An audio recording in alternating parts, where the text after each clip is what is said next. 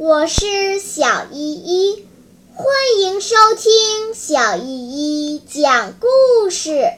今天我要讲的故事是孔融的故事。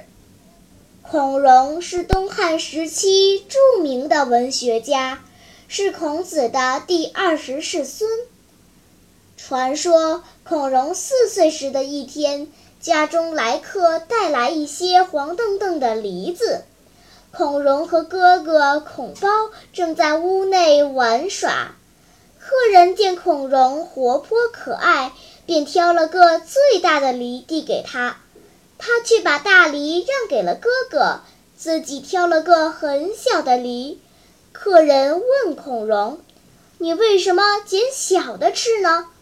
孔融笑着回答说：“我比哥哥小，当然该吃小的。”听了这样的回答，大家既惊奇又感动。从此，孔融四岁让梨的故事就流传开了。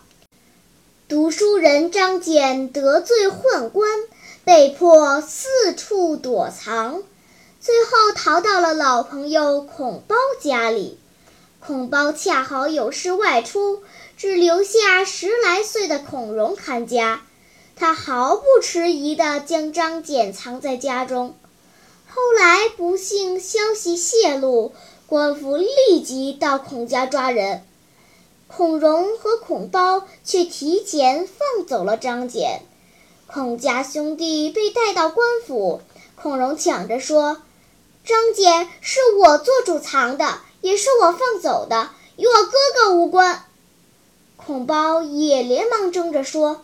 张俭是我的朋友，他投奔我而来，与我弟弟没有关系。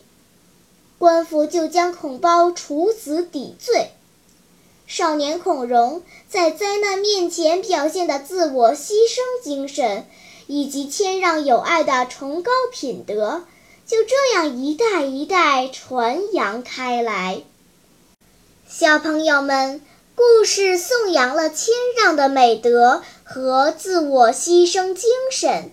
有好吃的梨，孔融将大的让给哥哥；有灾难，兄弟都争着要去抵罪。